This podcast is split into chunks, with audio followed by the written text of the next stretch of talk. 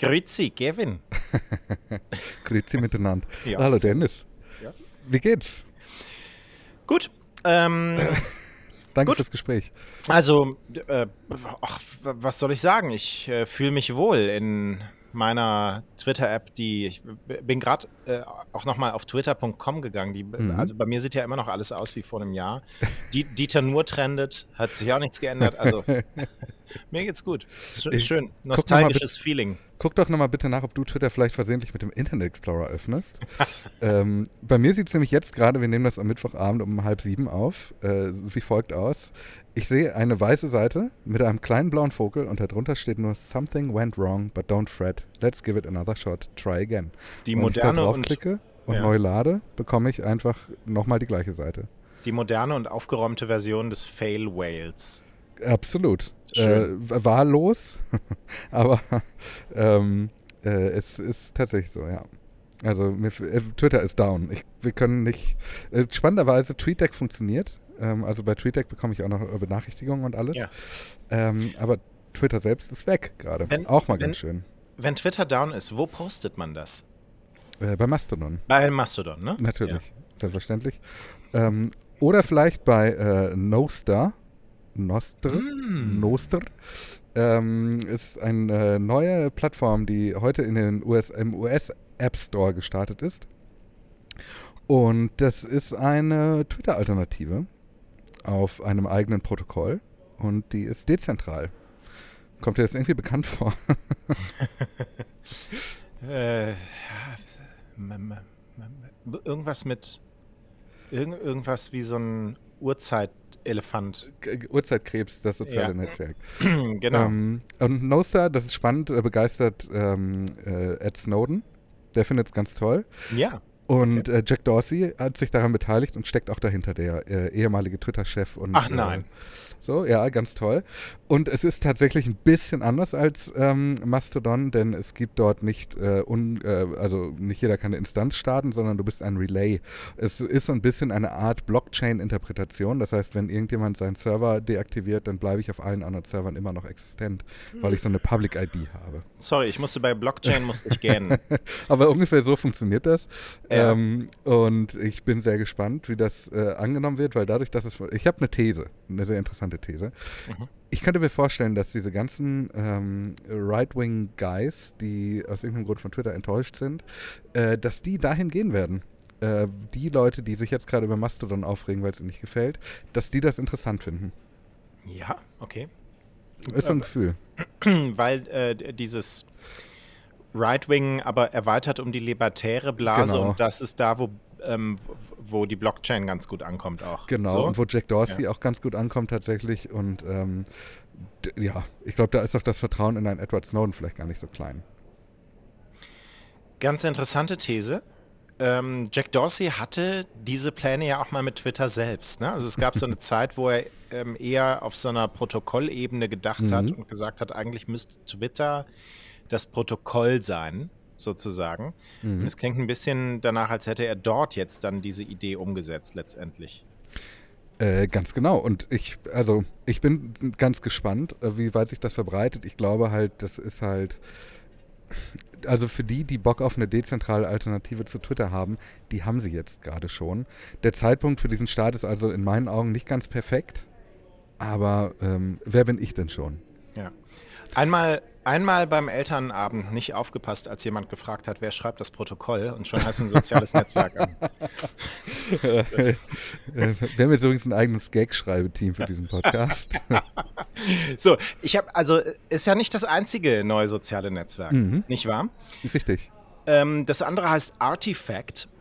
Ähm, und das stammt von jemandem, über den wir hier auch schon mal gesprochen haben, nämlich Mike Krieger zusammen mit Kevin Systrom. Das sind die beiden Gründer von Instagram, Mhm. ähm, die jetzt diese Plattform vorgestellt haben, diese App erstmal vorgestellt haben.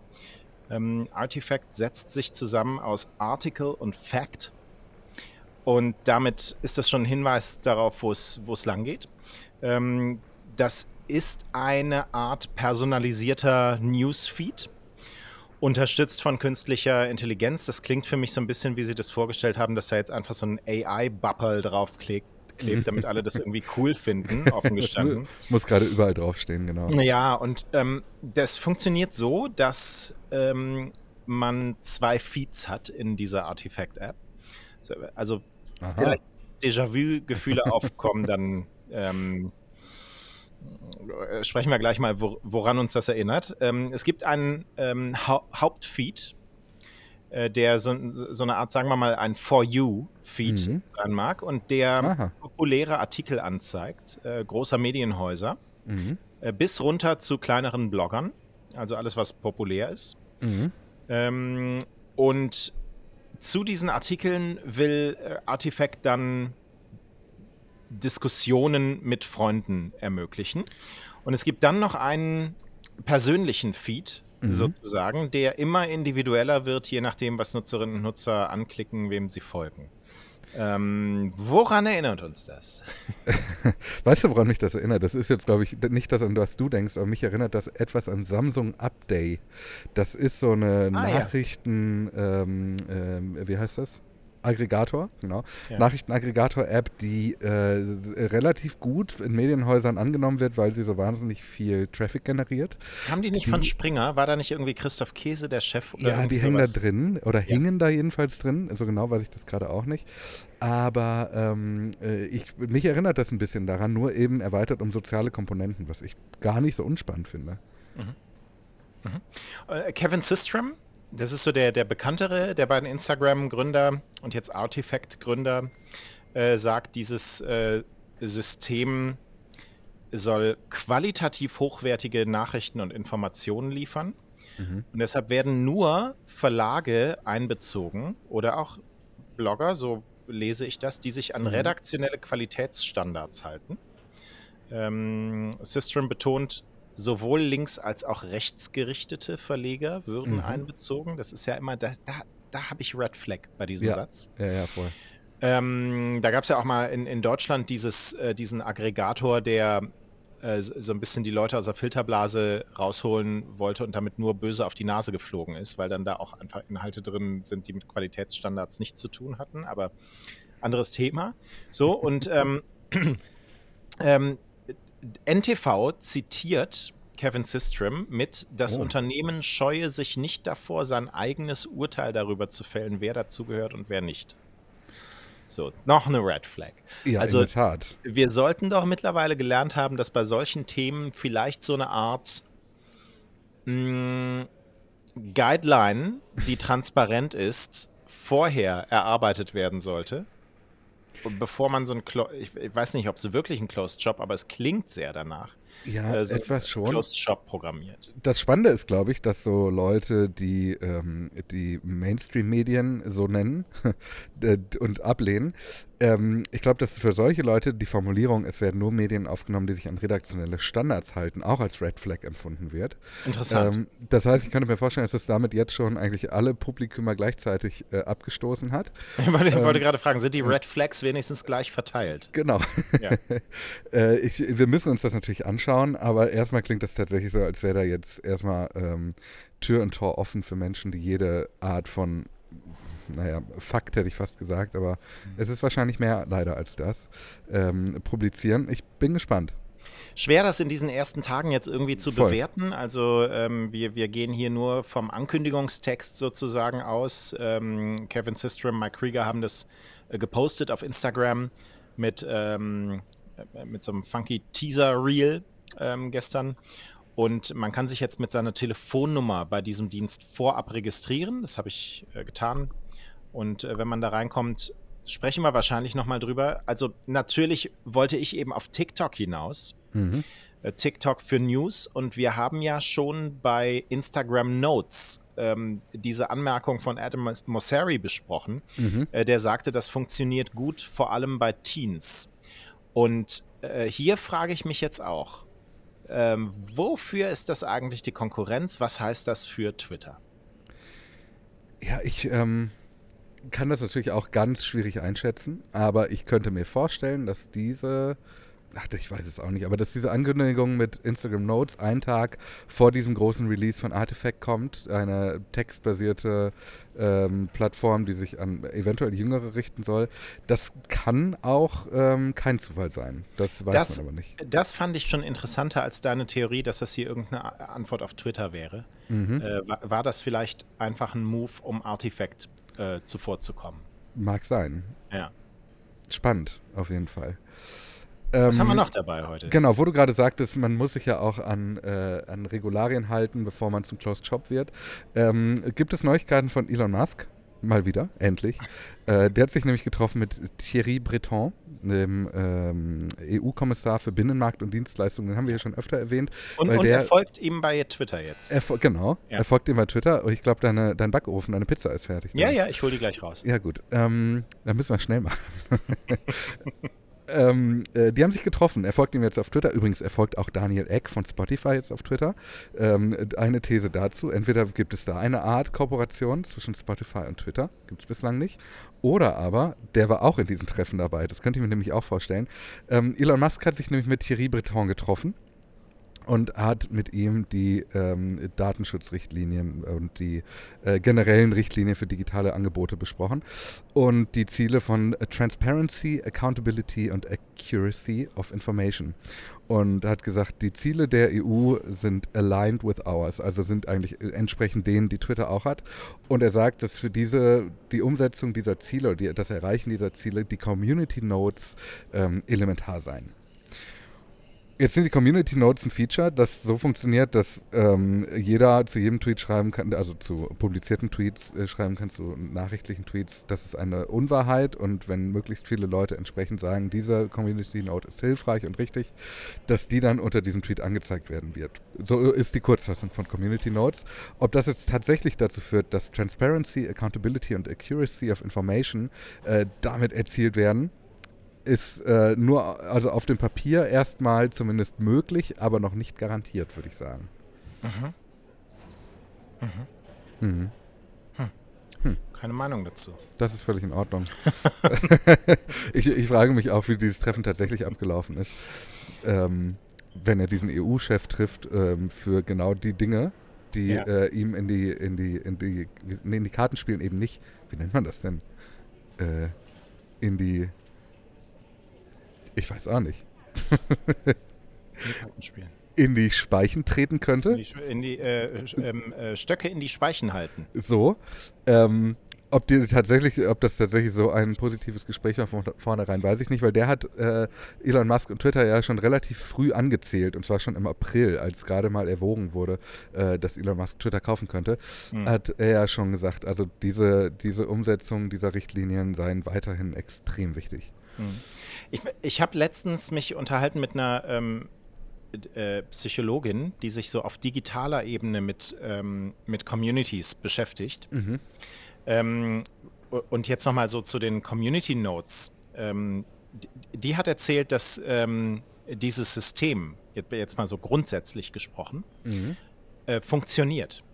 Okay. Also sie hat gesagt, ähm, ein Vorteil eines solchen Ansatzes ist, äh, der bekommt aus jedem Lager äh, breite Zustimmung und wird als vertrauenswürdig ange äh, angesehen. Mhm. Ähm, w- also noch lange vor unserem Podcast habe ich immer so ein bisschen Fragezeichen dran gemacht, so der Mhm. Community das jetzt auch noch überlassen. What could possibly go, go wrong? Aber vielleicht stimmt hier die Policy, die, die dahinter liegt. Ähm, und sie erzählte halt, ähm, dass es auch Forschung gibt, ähm, die sagt, dass so ein Ansatz äh, so, äh, im, im Grundsatz ähm, das Zustandekommen äh, von, von Berichtigungen ähm, von Desinformation ähm, verbessert. So, das, das scheint zu funktionieren. Ähm, das ähm, reduziert äh, Desinformation auf Twitter, sagte sich, ich glaube, so, so um ein Viertel. Mhm. Ähm, und ich fand das super interessant, weil das, Ja, das tatsächlich eine Geschichte ist, ähm, der, der ich eher immer äh, kritisch gegenüberstand und ähm, natürlich jetzt auch theoretisch die Policy unter Elon Musk auch leiden könnte. So, und ähm, da, da hatte sie gute Worte für und das, das fand ich äh, interessant. Ja. Super interessant. Ähm, äh, wird natürlich die Realität zeigen müssen, wenn das Feature so richtig ausgerollt ist, auch bei uns. Aber ähm, erstmal klingt das schlüssig und möchte ich glauben. Also das klingt ja äh, positiv. Äh, ehrlicherweise halte ich mich aber auch an vielen Strohhalmen fest, die ich glauben möchte. äh, ja, das geht, das geht uns so. Ja. Wir müssen noch kurz in die Welt der Features einsteigen. Absolut. Denn ähm, Code-Tweets werden eingestellt. Falls ihr euch fragt, was ist das, habt ihr natürlich vollkommen recht. Das Feature ist nie bei uns so richtig angekommen, sondern wurde nur getestet. Ähm, das ist die Möglichkeit, wie wir es von Instagram kennen, einen Tweet mit zwei Absender-Accounts zu veröffentlichen. Mhm. Also wir hätten zum Beispiel, wenn du jetzt noch twittern würdest, könnten wir gemeinsam einen Tweet schreiben und der wäre dann von uns beiden äh, abgesendet. Sagt man das so? Ich glaube ja. Ja, und das, also ich habe mich immer gefragt, warum. Ähm, bei Instagram erscheint mir das sinnvoll, weil man das, was man da ja macht, auch in einer völlig anderen Art und Weise plant und überlegt, als so ein mhm. Tweet mal so schnell rauszuhauen. Und bei dieser Planung und Überlegung spielen dann ja auch Dinge eine Rolle. Wo taggt man das? Gebe ich eine Werbepartnerschaft ein? Also da gebe ich mhm. ja einfach noch sehr viel an in diesem Prozess. Und eben vielleicht auch äh, ist das irgendwie ein, Co-Posting mit, mit jemand anderem noch zusammen. Und das erscheint mir irgendwie auf, auf so einer Plattform wie Twitter so fehl am Platz in ihrer Geschwindigkeit, in der der Inhalt da völlig unstrategisch erstellt wird. Mhm. ähm, ich frage mich, ob das irgendwie ein Grund war, aber das war immer so mein Gedanke dabei. Äh, stimmt total. Ähm, und es ist ja auch so, rein theoretisch, äh, das ist jetzt, ich spreche jetzt als Twitter-Nutzer vor äh, November 2022, war, hätte ein Retweet ja auch schon dazu geführt, dem Tweet genau dieselbe Reichweite zu geben, wie ich sie mit meinem eigenen Tweet erreicht hätte. Mhm. Ähm, das heißt, dementsprechend gibt es diesen Mehrwert auch gar nicht von diesem gemeinsamen Absenden. Mhm. Äh, ich finde aber trotzdem auch spannend, dass sie eingestellt werden, wieder dieses Feature, weil ich ähm, äh, eher gerade das Gefühl habe, gerade wird so mit äh, Kanonen auf Spatzen geschossen. Jedes Feature, das man sich vorstellen könnte, wird installiert und etabliert. Wie auch das nächste, Twitter testet gerade ähm, Reactions. Also, dass ich nicht nur mit einem Like reagieren kann, sondern auch mit einem Klatschen, einem Herz, einem skeptisch schauenden Emoji. Äh, so wie wir das von Facebook kennen. Wird einfach alles ausgepackt, was es auf anderen Plattformen ja. eh auch schon gibt. Ja, ja ganz genau. Das ist toll, ja, ne? Also ähm, ich, ich meine von dem Like als Favorisieren, als Bookmark setzen, mhm. hat man sich ja eh schon über längere Zeit verabschiedet, auch wenn jetzt irgendwie stille Bookmarks und so weiter, bla, aber so das, das Zentrum war ja immer jetzt zuletzt ein Like, das man setzt und mhm. ähm, ich finde es eigentlich nur konsequent, das so zu machen. Ähm, ist okay, kann man so machen, sage ich dazu ja, ich, äh, ich glaube, ich, äh, mir, also ich, das, was viele Leute, glaube ich, Vorsicht, Bauchstudie, was viele Leute, glaube ich, von äh, Facebook abschreckte immer, war die Vielfalt an Funktionen, dieses ja. Überladene. Ja, da, da, können wir mal kurz drüber sprechen. Das, das ist interessant. Facebook kommt mir auch in dieser Optik, ne? Ja. So dieser ähm, leichten IT-Optik. Mhm. Facebook kommt mir vor wie dass Microsoft äh, der sozialen Netzwerke von heute, es, äh, diese, dieser fette, überladene Bombast, ja. ähm, durch den wir uns in Windows und in Office äh, und so weiter kämpfen mussten, mhm. wo dann keiner mehr Bock hatte, weil das alles einfach keinen Spaß macht und, genau. und so ein Bürokratending ist. Ähm, so, so, kommt mir Desktop, eigentlich auch äh, App Facebook vor. Mhm. Ähm, und äh, es ist interessant, was, was du äh, da sagst, weil Twitter ja im Grunde gerade komplett aufgebohrt ist und auch mhm. diese klare Strukturiertheit damit irgendwie verliert, die es immer so ein bisschen hatte. Ja. Ähm, und auf der anderen Seite ist es genau dasselbe, was ich gerade bei Instagram sehe, wenn Adam Mosseri wieder äh, mit Videos rumspukt. Weißt du? Das ist ja genauso. Also, das wird ja äh, in einer ähnlichen Art und Weise. vom, von einem anderen Status auskommt, klar. Mhm. Ähm, aber gerade äh, aufgebohrt und auch da stelle ich mir exakt diese Frage. Ja, nur bei Instagram habe ich so ein bisschen das Gefühl, da wird viel behutsamer mit Launches umgegangen. Also ähm, wir haben gestern darüber gesprochen, wie selten eigentlich ein globaler Rollout ist. Mhm. Wie, ähm, wie, die Funktion können wir in einer Hand abzählen, die so tief eingreifen, dass sie Instagram verändert hätten in den letzten Jahren, weil sie eben so umfangreich ins System eingreifen wie Reels oder meinetwegen sogar Shopping äh, weil sie einen äh, prominenten Platz in, in, der Navigation haben. Jetzt war Twitter aber ja eben tatsächlich, glaube ich, für viele deshalb auch so interessant, mich eingeschlossen, weil es so kompakt war. Es war sehr einfach. Ich konnte ein Bild posten, ein Video, ich konnte auch einen Text schreiben, aber es war sehr klar, es ist, sehr, es ist kurz, kompakt, äh, man folgt sich oder man lässt es. Das war Twitter. Und dadurch, dass es jetzt so viele neue Features gibt, auch in den letzten Tagen, wie zum Beispiel, ähm, oder in den letzten Monaten, wie diese Circles, die hinzugekommen sind, wie das Abonnieren, dieses Super-Followen, über das wir gestern gesprochen haben, ähm, wie die langen Videos, die jetzt dazu kommen, eine Video-Empfehlfunktion, die dazwischen irgendwie noch rumgeistert. Also durch diese wahnsinnig vielen Funktionen wird Twitter halt so behäbig.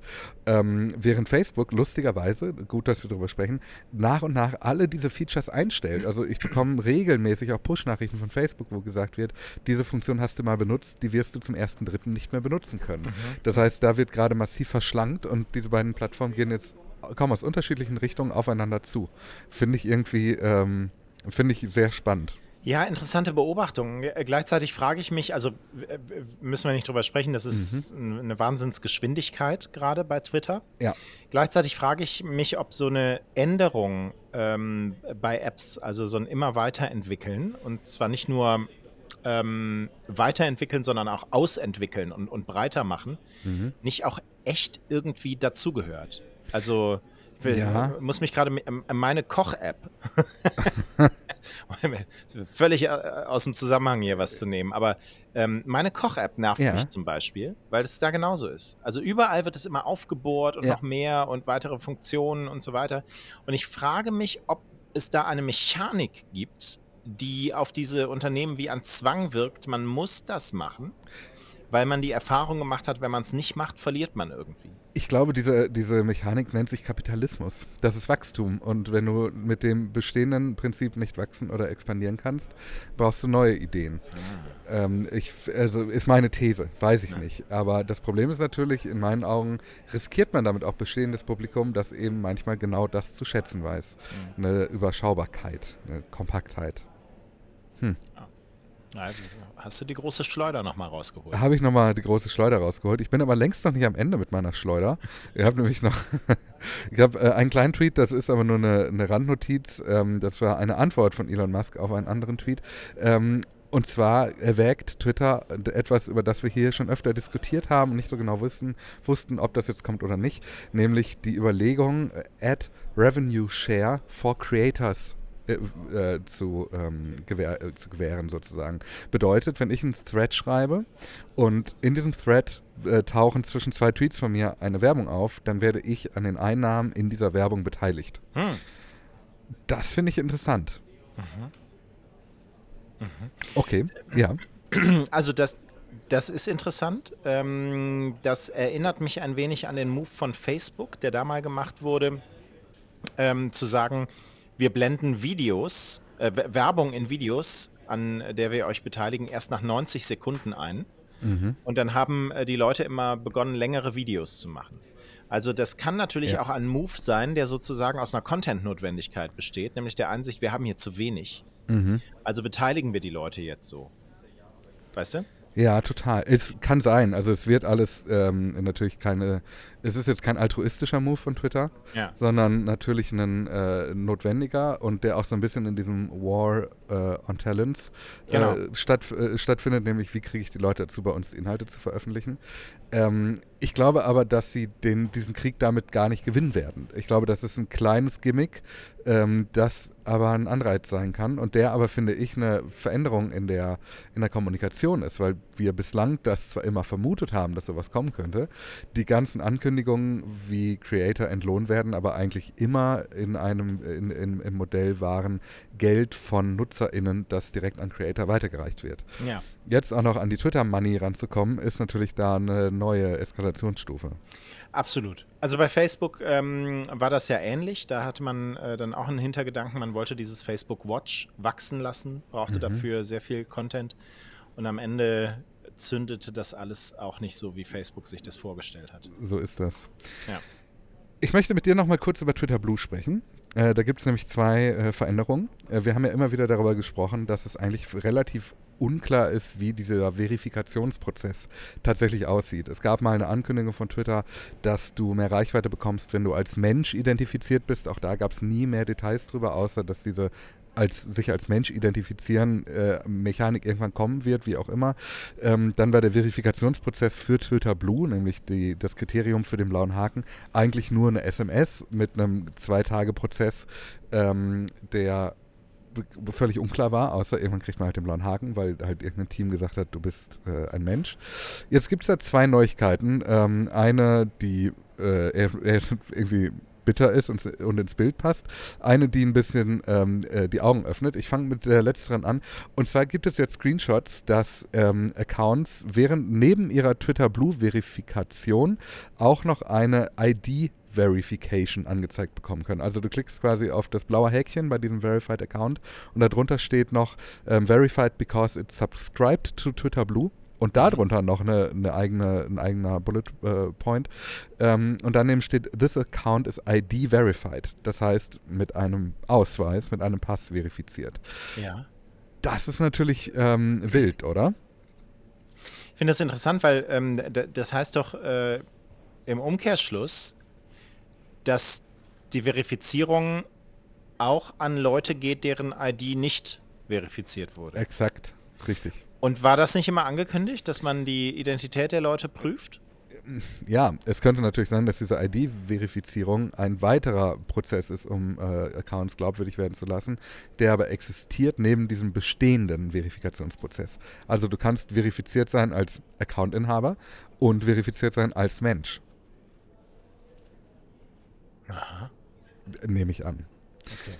Ja, ähm, finde ich, find ich sehr bemerkenswert, finde ich spannend, vor allem, äh, was das, wenn man das mal alles zusammenwirft, äh, im Umkehrschluss bedeutet, nämlich die Ankündigung, man dürfe nur noch zehn Accounts haben pro Person, ähm, die Ankündigung, dass dein, deine Sperre, dein Ban auch über deinen Account hinaus reichen kann, wo immer die Frage war, wie wird das eigentlich geprüft, ähm, die Aussagen, dass du eben als verifizierter Mensch mehr Reichweite bekommen kannst, über die wir hier Ende letzten Jahres mal gesprochen haben.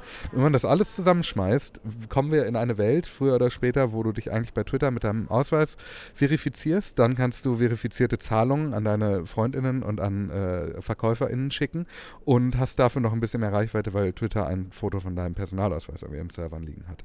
Das ist jetzt mal so die Zusammenfassung, was dieses kleine Badge tatsächlich bedeutet. Ja, das, also ein bisschen ist das ja der Traum von CDU, CSU-Innenministern, was soziale Netzwerke auch angeht. Mhm. Das war doch mal so in der Debatte, ne? Also ja, äh, wenn es hier Hate Speech und Fake News gibt, dann äh, schaffen wir einfach ein Gesetz, dass die großen Plattformen für jeden Account einen Personalausweis hinterlegt haben müssen. Mhm. So. Dann bist du auch bei einer Klarnamenpflicht übrigens.